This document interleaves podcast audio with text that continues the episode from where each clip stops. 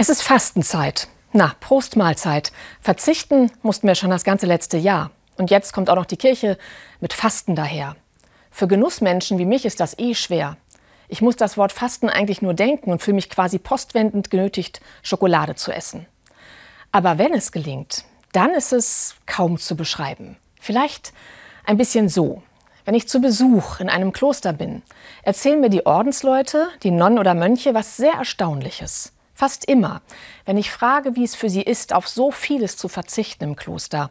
Armut ist ja eins der Gelübde, das sie ablegen. Dann höre ich, Verzichten macht frei.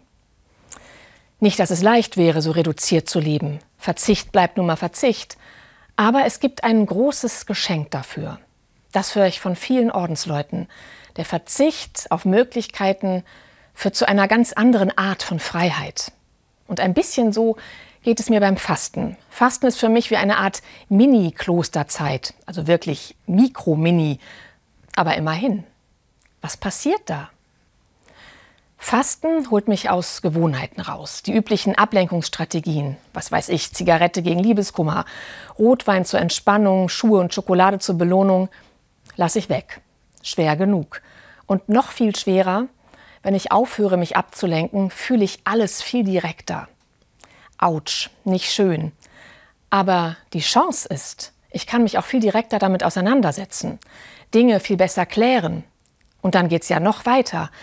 Abseits meiner ausgetretenen Pfade betrete ich unbekanntes Gelände, muss mich neu orientieren. Der Blick wird weiter und ich nehme viel feiner, reicher, wacher wahr. Alles, auch was schön ist und wie schön es ist. Fasten, so erlebe ich es, ist Stille für das ganze System. Eine Stille, die sensibilisiert und feinfühlig macht.